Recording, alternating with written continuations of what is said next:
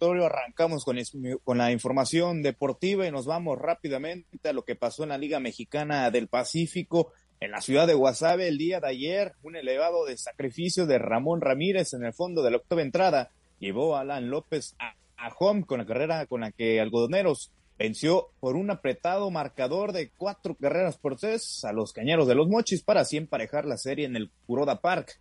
En este compromiso, Rafael Córdoba se terminó quedando con la victoria, Tomás Solís con la derrota y Brando Koch con el salvamento. Con este resultado, cabe mencionar que los blanquiazules se pusieron pues, con una marca de 16 victorias y 16 derrotas y se mantienen en el, cuarto lugar del standing, mientras que los verdes siguen como líderes empatados con naranjeros con récord de 21-11. Bueno, pues así la, información de estos dos equipos del norte de Sinaloa en la Liga Mexicana del Pacífico, en más, más información en otra de las plazas en Monterrey, Nuevo León.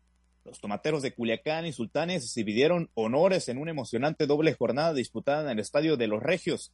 En el primer duelo de la serie fue favorable para la favor de la novena quinta, esto por pizarra de tres carreras por uno, mientras que en el segundo enfrentamiento de la jornada fue para los de la Sultana del Norte por pizarra de cinco carreras por tres. José Bravo se quedó con el triunfo, Cristian Castillo con el revés y Alberto Baldonado se acreditó el salvamento. En el resto de resultados de esta jornada de miércoles, los Venados derrotaron cinco carreras por tres a los Mayos de Navojoa, los Yaquis le pegaron cuatro por tres a los Charros y los Águilas cayeron ante Hermosillo cuatro carreras por tres, a falta de una, un juego, solamente un juego de la segunda vuelta del rol regular de la Liga Mexicana del Pacífico, le comentamos cómo están los lugares del standing, donde pues ya solamente dos, dos, dos equipos se pelean eh, en la clasificación a los playoffs. Estamos hablando de los Charros de Jalisco y Mayos de Navojoa, son los equipos que están pues ahí buscando, buscando su boleto de última hora para entrar a, la, a, la, a los juegos emocionantes de esta temporada, donde se define todo y donde se podría eh, pues ya definir al campeón.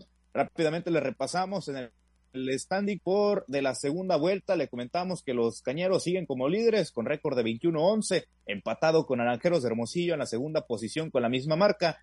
Eh, Yaquis Obregón es tercero con 18-14, cuarto lugar está Algodoneros de Guasave con 16-16, récord parejo. Sultanes es quinto con 15-17, misma marca ostenta el equipo de los Águilas de Mexicali en la sexta posición. En el séptimo puesto, Charros de Jalisco con 14-18. Le sigue Venados de Mazatlán con la misma marca y el mismo récord también comparte Mayos de Navojoa en la penúltima posición. Y los tomateros son último lugar del standing con récord de 12 victorias y 20 derrotas, ya eliminados oficialmente de esta temporada 2022-2023 de la Liga Mexicana del Pacífico. Bueno, pues ahí la pelea en esta temporada de béisbol invernal. Entonces, los Charlos de Jalisco y Mayos de Navojoa son los equipos que se pelean, pues ahí el pase a los playoffs. Bueno, ahora pasando a más información, nos vamos a lo que pasó en la capital sinaloense el día de ayer.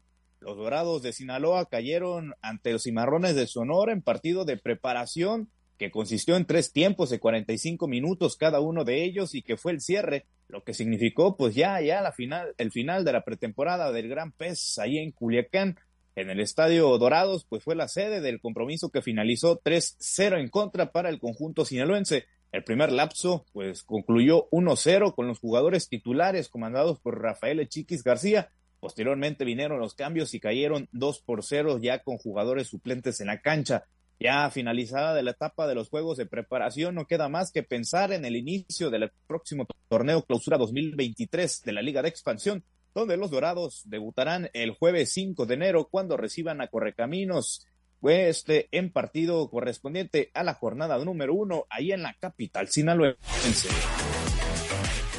Bueno, y ahora nos trasladamos a la ciudad de Los Mochis. Ahí les platico que el director del Instituto Municipal del Deporte de Ahome, Felipe Juárez Soto, explicó este pasado miércoles que la integración de las cuatro selecciones de básquetbol que competirán en la etapa zonal y posteriormente y posiblemente vaya en caso de una clasificación en la etapa estatal, pues serán responsabilidad del Comité Municipal de la Disciplina. El titular del IMDA realizó la aclaración luego de sostener una reunión con el presidente del Comité Municipal de este deporte, Juan Francisco Tirado, y los entrenadores Ventura Fierro, Renato Velázquez y Luis Fernando Villegas. El encargado del deporte municipal pues señaló que el comité junto con el Instituto del Deporte eh, son los responsables totalmente para que se eh, integre una representación municipal. Ademeva y Libacín no tienen nada que ver en la integración de las elecciones, aclaró Felipe Juárez Soto. Por cierto, la etapa zonal de los nacionales CONADE 2023 está programada para celebrarse en el municipio del 13 al 15 de enero del próximo año.